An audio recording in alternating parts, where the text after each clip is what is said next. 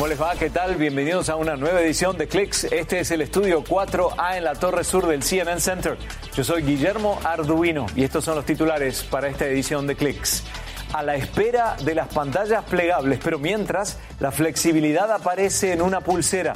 Es un híbrido entre un reloj inteligente y un celular de marca ZTE. Además, tres hombres a la vez y los tres con cinco jets cada uno. Los trajes propulsados por turbinas hacen piruetas en un puerto inglés. Y también hoy, ante una eventual calamidad en el espacio, todo podría estar en riesgo si hubiera una falla importante en un proyecto que intenta imponerse demasiado cerca de la Tierra. Le agradecemos a Michael Fetch que nos acompaña hoy desde el control F aquí en el CNN Center. Desde que salieron al mercado los asistentes virtuales inteligentes como Alexa, ha existido preocupación por la información personal de interacción con estos aparatos que se puede archivar. Esa es la preocupación. Pero desde ahora se le puede ordenar a Alexa que borre todo lo que le dijimos en el día y así se puede hacer desaparecer la información en todos los dispositivos conectados con Alexa en el hogar o en la oficina. Este comando nuevo es parte del empeño para proteger la privacidad del usuario, especialmente después de una reciente reunión en el Congreso de Estados Unidos donde se expuso la gran preocupación de los padres de familia por los datos archivados de los usuarios menores de edad.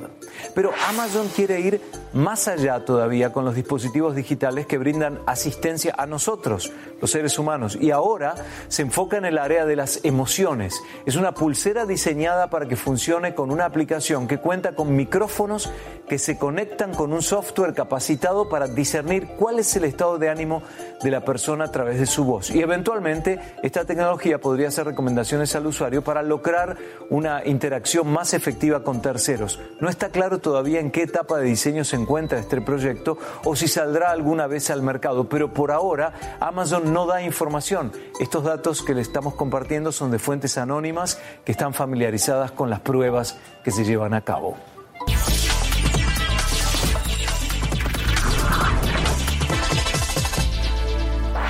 La fabricación de nuevos celulares no ha ofrecido grandes novedades en estos últimos años, pero ahora el enfoque parece ir más allá de las múltiples cámaras disponibles o su calidad. Las pantallas flexibles podrían ser la solución para aportar algo diferente, aunque el Samsung Galaxy Fold tuvo sus primeros traspiés y aún no sale a la venta. Por ello, la flexibilidad aparece en una pulsera. Es una simbiosis entre un reloj inteligente y el celular Nubia Alpha. Es de la marca ZTE presentada durante el Congreso Mundial de Móviles de Barcelona en febrero pasado y ya está a la venta.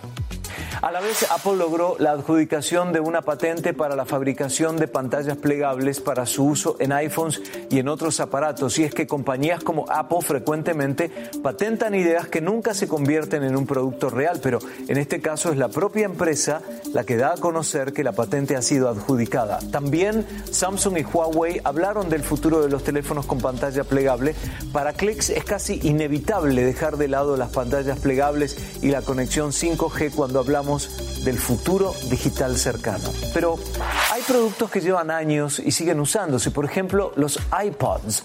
Recientemente se anunció la salida del nuevo iPod Touch de Apple, algo que no se daba desde el año 2015. Hay que recordar que en la cima del éxito de los iPods 2008, Apple vendió más de 55 millones de unidades. El nuevo iPod Touch viene con algunos cambios en su exterior, pero es en su funcionamiento donde se notará la diferencia, ya que es dos veces más veloz que los modelos anteriores. Y tal vez uno de los aspectos con mayor interés es que está listo para llamadas grupales vía FaceTime y para acceder desde aplicaciones de realidad aumentada. Volvemos con el esfuerzo de unos para el beneficio de todos, el empuje por reducir las emisiones de gas a través de un desecho que se convierte en generador de energía. Y también, ante una eventual calamidad en el espacio, todo podría estar en riesgo si ocurriera una falla importante en un proyecto que intenta imponerse demasiado cerca de la Tierra. Con eso volvemos.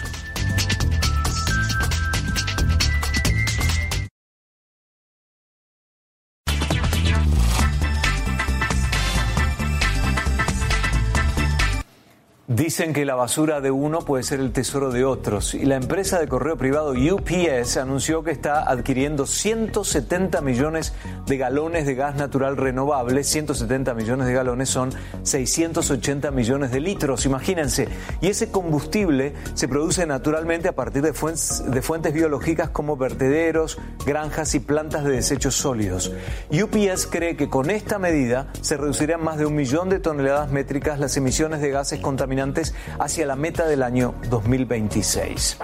Y muy pronto un camión autónomo podría llegar a la puerta de casa a dejarnos paquetes y correspondencia. Aquí está.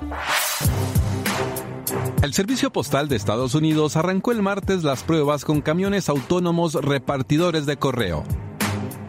La empresa Too Simple, que ha explorado con este tipo de tecnología en los últimos cuatro años, estará a cargo de la ejecución del programa piloto. A bordo del vehículo, un conductor y un ingeniero supervisarán en dos turnos la operación del camión autónomo. Según Too Simple, los vehículos de carga realizarán cinco viajes de ida y vuelta entre las ciudades de Phoenix y Dallas durante las próximas dos semanas. La compañía espera recorrer los más de 1.600 kilómetros en un lapso de 22 horas. El Servicio Postal de Estados Unidos informó que está invirtiendo en esta tecnología con la esperanza de reducir en un futuro los costos de combustible, operar los camiones con mayor seguridad y sacar más provecho de la flota aumentando las horas de operación. De acuerdo con la Asociación Estadounidense de Camioneros, para 2024 la escasez de conductores en el país podría llegar a 175 mil. Michael Roa, CNN, Atlanta. Ferrari presentó su primer auto híbrido, que es también su vehículo más potente. Es el Ferrari SF90 Stradale, que cuenta con un motor a combustión y tres unidades eléctricas, un diseño que permite a esta máquina alcanzar una velocidad máxima de 340 kilómetros por hora.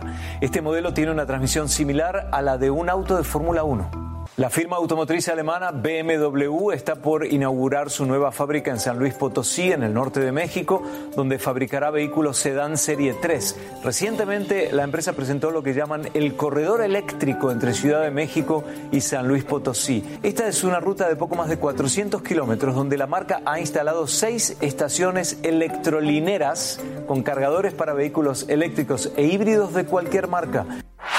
Los estudios sobre el cambio climático son cada vez mayores en número. Hay una nave con 200 científicos que se encarga de recopilar datos, pero hay algo que todos a bordo han notado. Hoy navegan por zonas que hace solo 10 años era imposible atravesar. Es el buque oceanográfico de la Armada Española llamado Espérides, que hoy se encuentra en aguas navegables y que antes estaban bloqueadas por muros de hielo de alrededor de 100 metros de altura. Según el capitán del buque, la Antártida lo sigue cautivando. Es un sitio grandioso espectacular, dice, una de las reservas naturales más vírgenes que quedan en el planeta, donde los animales no le tienen miedo al hombre, donde las ballenas y los delfines se acercan a jugar con el barco y los científicos pueden interactuar libremente con ellos. Así debería ser. Hagamos una pausa para ponernos al tanto de las noticias más importantes a esta hora en CNN.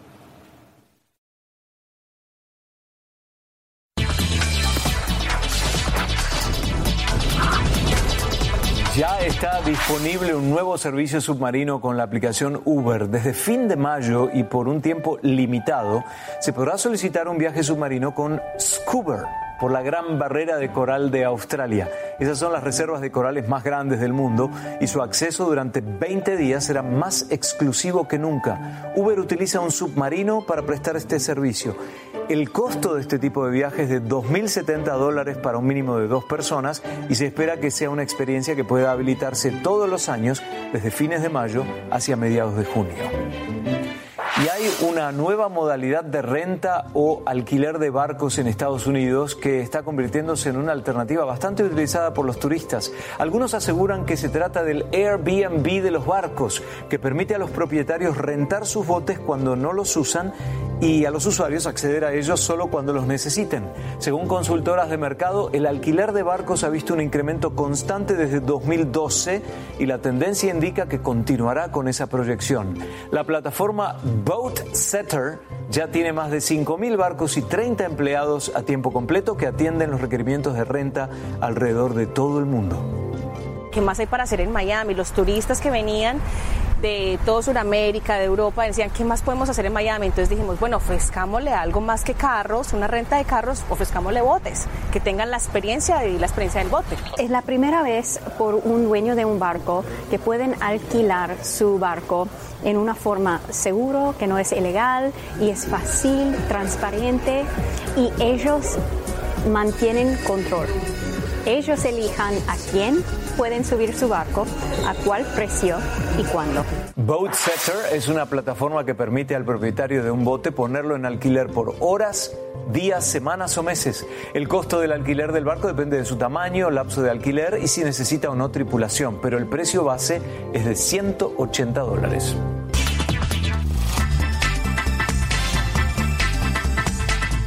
Hay un nuevo rostro en el mundo de las comunicaciones. Es un presentador de noticias de deportes que no toma un solo descanso. Este año, durante la competencia mundial de hockey sobre hielo, Richard Grunberg trabaja como coach y como reportero a las 24 horas, pero no está frente a las cámaras en vivo, porque eso ya lo hizo. Semanas atrás, él posó para las cámaras para convertirse en el primer presentador de deportes virtual para la acción deportiva de Eslovaquia. Lo lograron luego de horas captando al entrenador en diferentes posiciones y actitudes para crear su duplicado virtual. Luego hicieron lo mismo con su voz, con diferentes frases que no tenían mucho sentido. En años recientes se ha visto un incremento en el uso de la inteligencia artificial para reemplazar el desempeño humano y este es sin duda otro de los ejemplos a la vista.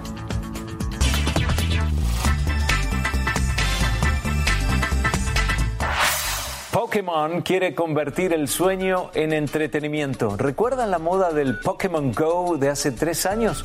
Eso ayudó enormemente para valorizar la marca Nintendo. Ahora, la empresa lanza la aplicación Pokémon Sleep, Sleep de dormir.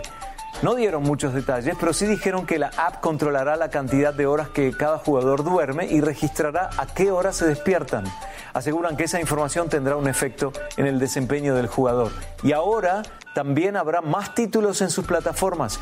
Pokémon Masters y el detective Pikachu a la vez planea hacer el debut de Pokémon Home, una nueva app para Nintendo Switch y para teléfonos inteligentes. Tres hombres a la vez y los tres con cinco jets cada uno. Los trajes propulsados por turbinas hacen piruetas en el puerto inglés de Gloucester. Con eso volvemos.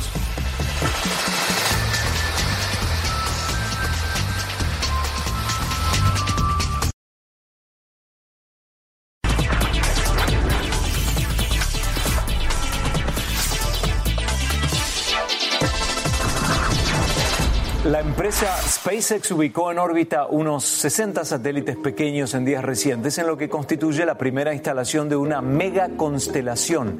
Y la empresa de Elon Musk confía en que crecerá al punto de incluir miles de satélites, algo que se lograría en pocos años más. Esta es una de las muchas empresas que tienen el ojo puesto en la generación de una señal de Internet desde el espacio para el planeta Tierra. Amazon y OneWeb tienen planes similares, pero se evalúa que una calamidad en el espacio no solo pueda afectar el proyecto económico, sino también la civilización en pleno. Si algún satélite tiene una falla y pierde energía y se descontrola, su desplazamiento en el espacio podría impactar a otro satélite y estos residuos espaciales fuera de control se pueden desplazar 23 veces más rápido que la velocidad del, del sonido y obviamente destruyéndolo todo.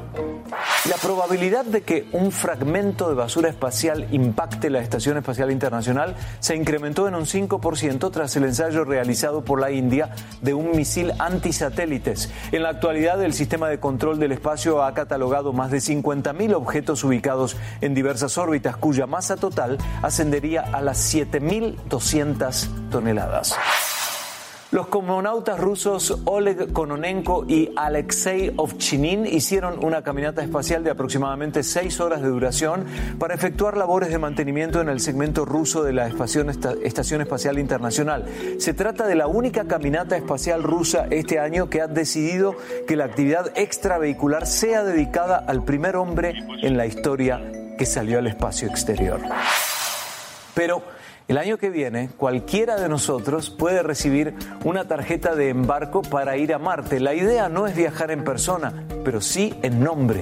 La NASA intentará lanzar su vehículo explorador al planeta Marte con un aterrizaje estimado para febrero de 2021 y por ello le da la oportunidad a la gente de grabar sus nombres en microchips en el transbordador.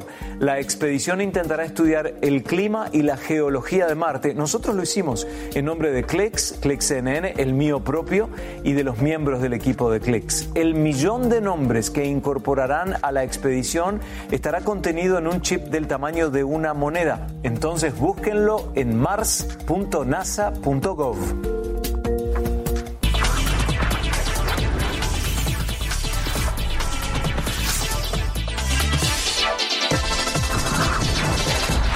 Y nos vamos con los tres hombres voladores gracias a sus trajes propulsores que sobrevolaron el puerto inglés de Gloucester.